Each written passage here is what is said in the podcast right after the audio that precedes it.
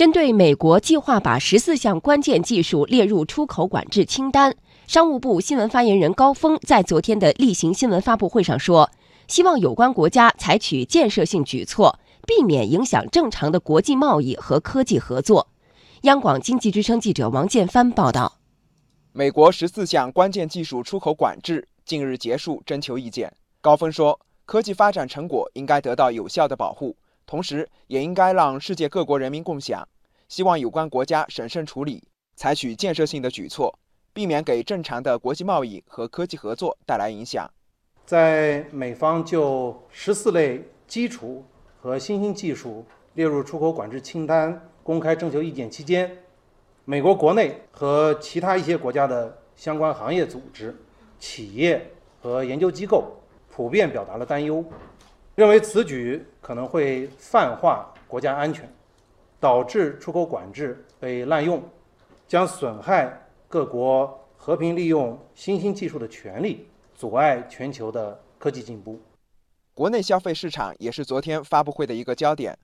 中央经济工作会议提出，促进形成强大国内市场。商务部部长钟山近日在接受媒体采访时说，今年要继续深入实施消费升级行动计划。推动工业品下乡、农产品进城。对此，高峰介绍了让城乡市场旺起来的具体举措。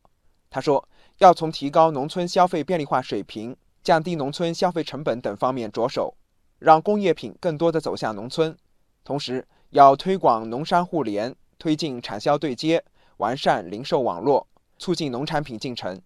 我们将完善农村商贸流通的基础设施，推动快消、食品。日化、金融、保险等相关企业开发适合农村市场消费的产品和服务，鼓励农村商贸流通企业和零售网点实现连锁化经营，让工业品更多、更好地走进农村。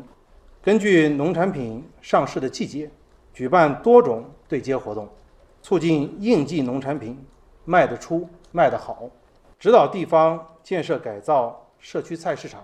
农贸市场、便利店等基础设施，让百姓在家门口更方便、更放心地买到时令的农产品。春节临近，家政服务进入需求旺季。高峰说，商务部将通过发展互联网加家政等举措，保障春节期间家政市场的供应。目前，北京、上海等地方的商务主管部门正在统筹安排家政服务人员在春节期间上岗。重点保障居家养老、育幼母婴护理等方面的服务。北京市已经确定了五十一家规范化家政服务企业参加二零一九年春节家政服务市场的保供行动，